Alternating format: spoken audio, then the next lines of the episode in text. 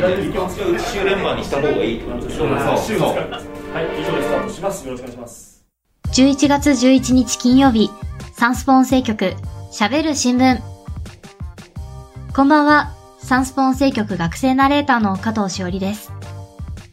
スポーツ新聞、産経スポーツがお届けするポッドキャスト番組、サンスポ音声局、喋る新聞。この番組は、記者をはじめとしたサンスポの中の人が、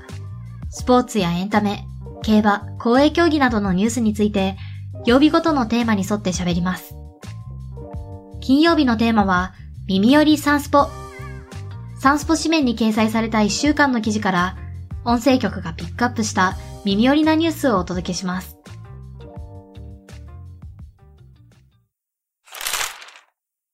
羽生結弦さん、プロとしての一歩を踏み出す。フィギュアスケート男子で、2014年ソチ、2018年ピョンチャンの両冬季オリンピックを2連覇し、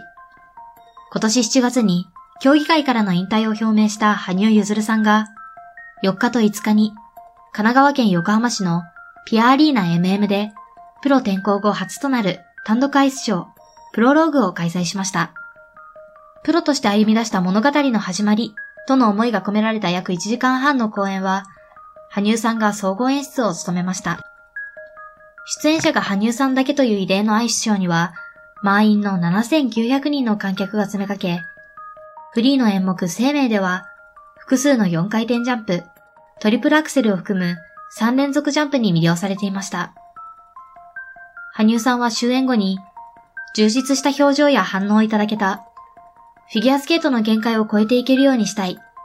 それが、これからの僕の物語としてあったら、などと話しました。羽生さんのアイスショーは、12月2日、3日、5日に、青森県八戸市のフラット八戸でも開催されます。こちらのアイスショーについては、横浜会場で取材を担当したサンスポの記者とカメラマンが、本番組のおととい、9日に配信された回で取材後期を語っています。合わせてぜひお聞きください。トラビスジャパン、世界デビュー後初のパフォーマンスを披露。10月28日に配信シングル、ジャストダンスで世界デビューした、ジャニーズ事務所の7人組、トラビスジャパンが、7日放送の TBS 系音楽番組、カウントダウン TV ライブライブ2時間スペシャルに生出演しました。これがトラビスジャパンにとって世界デビュー後初めてのパフォーマンスとなりました。リーダーの宮近海人さんはテレビを見ているファンに向けて僕たちも念願のパフォーマンスなので楽しみにしていてくださいと呼びかけオリジナル曲夢のハリウッドとジャストダンスをスペシャルメドレーで披露しました。石田ゆり子、フランスの恋愛映画に出演したい。女優の石田ゆり子さんが12月1日に神奈川県横浜市で開幕するフランス映画祭2022のフェスティバルミューズに就任することになり、7日に東京都港区南麻布のフランス大使館で会見しました。石田さんはフェスティバルミューズ就任について、身に余る光栄でございます。皆さんに日本の素晴らしさをお届けできるように頑張ります。と挨拶しました。女優として出演してみたいフランス映画について質問されると、フランスって愛の国。この年齢ではなかなか日本で恋愛ものの話はないんですが、ここから始まる大人の恋愛映画とか出させていただけるなら、と照れながら答えていました。柴田義富騎手が JRA 史上最年長勝利記録を更新。競馬騎手の柴田義富さんが5日、福島競馬1レースで1着となり、JRA 史上最年長記録となる56歳3ヶ月7日での勝利を挙げました。これまでの記録だった岡部幸雄元騎手の56歳2ヶ月24日を14日更新しました。柴田騎手は岡部さんの足元にも及びませんが、少し近づけたかなという気がします。今年は怪我が一番きつかったですが、春の助訓をいただき、とても励みになりました。もう少し迷惑をかけるかもしれませんが、温かい目で応援してください。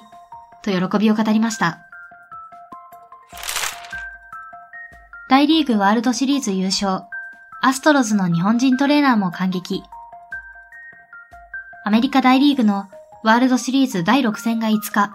日本時間6日にテキサス州ヒューストンで行われ、アストロズが4対1でフィリーズに勝ち、2017年以来5年ぶり2度目の頂点に輝きました。シャンパンファイトに参加し、この瞬間のために裏方も選手もみんなが頑張ってきた。最高ですね。と感激の表情を見せたのは、アストロズでマッサージセラピストを務める岡克美さんです。岡さんは2008年、現在は埼玉西武ライオンズの監督である松井和夫さんと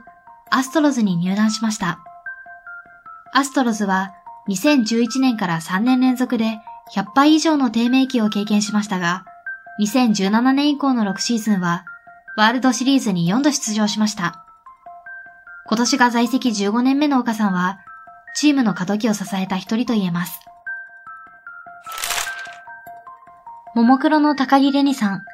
日本ハムの宇佐美慎吾星との結婚を発表。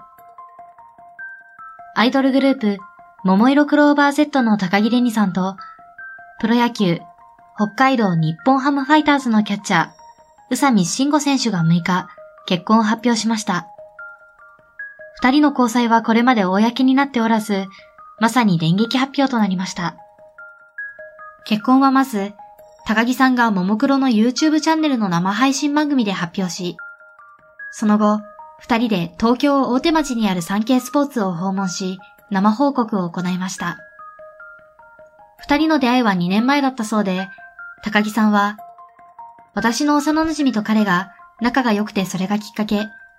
仕事熱心で真面目で、芯から優しさが溢れ出ているところに惹かれました。と交際がスタートしました。もともと、ももクロファンだった宇佐美選手は、最初は緊張しましたが、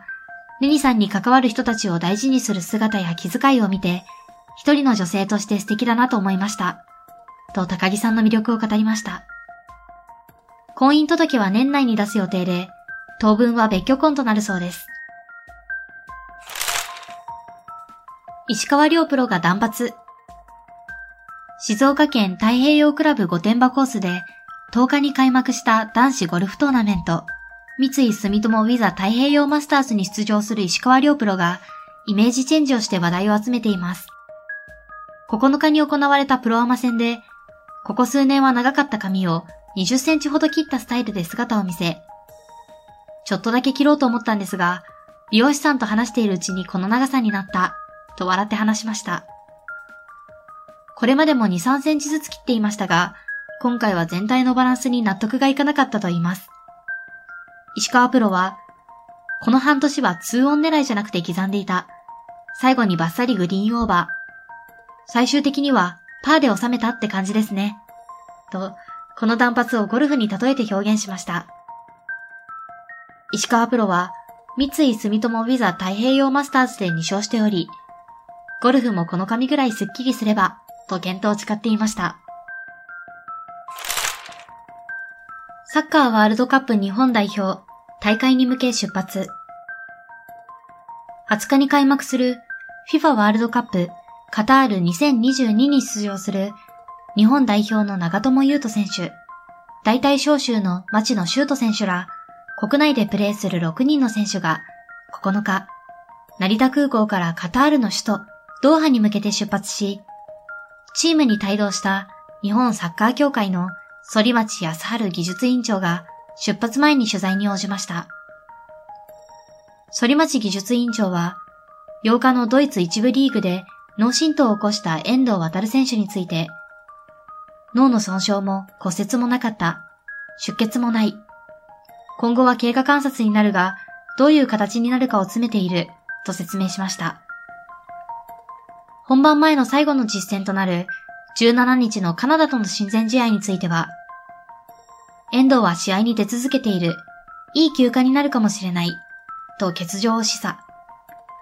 23日のドイツとの一次リーグ初戦は、まだわからないと話すにとどめました。本番組では、今月16日と30日の配信会で、サッカーワールドカップを特集します。開催地、カタールで取材に当たっているサンスポの記者やカメラマンが、試合の解説や取材裏話、そもそもカタールとはどんな国なのか、など、現地リポートをお届けします。また、リスナーからの質問募集企画も準備中です。試合を見て、記者目線で解説してほしいところなどをお寄せください。募集開始は、サンスポ音声局のツイッターでお知らせします。お楽しみに。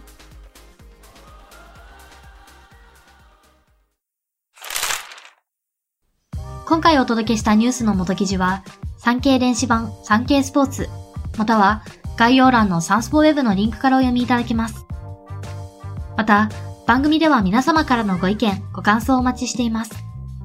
SNS に投稿する際は、番組名、ハッシュタグ喋る新聞、喋るはひらがな、新聞は漢字、金曜日のテーマ名、ハッシュタグすべてカタカナで、耳よりサンスポをつけてください。SNS 以外からは、概要欄の専用フォームからも送信可能です。毎週月、水、金曜日の午後5時頃より配信中。サンスポ音声局、喋る新聞。来週は、海外からお届けスペシャル。月曜日のなるほどサンスポは、イギリス・ロンドンから。日本時間の13日日曜日、午前0時15分キックオフ。ラグビー日本代表対イングランド代表戦の振り返りや取材裏話を、現地取材に当たっているサンスポ編集局運動部ラグビー担当の石井文俊記者が現地からリモートでお届けします。水曜日の聞き時サンスポは中東カタールから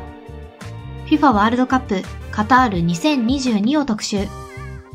現地で取材中の記者とカメラマンが最終調整中の日本代表の様子や開催地であるカタールという国について現地からリポートします。そして来週も金曜日は耳寄りサンスポ。サンスポ紙面に掲載された1週間の記事から音声局がピックアップした耳寄りなニュースをお届けします。それではまた次回、週明け月曜日の午後5時頃にお会いしましょう。今回はサンスポ音声局学生ナレーターの加藤しおりがお届けしました。皆様、良い週末を